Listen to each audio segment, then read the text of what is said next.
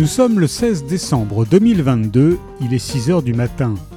Le corps de Sophie M est retrouvé sans vie dans la chambre de son appartement. Victoire Miller, commandante divisionnaire chevronnée, ne constate aucune effraction, aucun objet dérobé, pas la moindre trace d'ADN, juste un objet étrange qui semble n'avoir rien à faire sur une scène de crime, un exemplaire de Sophie la girafe, ce jouet en latex que mâchouillent habituellement les nourrissons. L'affaire Sophie M est un roman qui dévoile une affaire d'une ampleur internationale, insoupçonnable, qui va nous mener aux quatre coins de la planète à la rencontre de personnages surprenants pour trouver la réponse à cette question.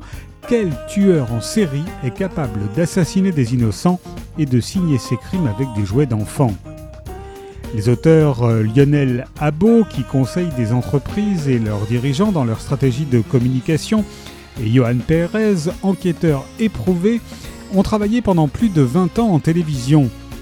Ils se sont tous les deux pris de passion pour l'écriture et comptent plusieurs succès à leur actif, parmi lesquels Pour que le jour de votre mort soit le plus beau de votre vie, De ma fenêtre, Le Code d'Esther ou Le secret de la Ménorah.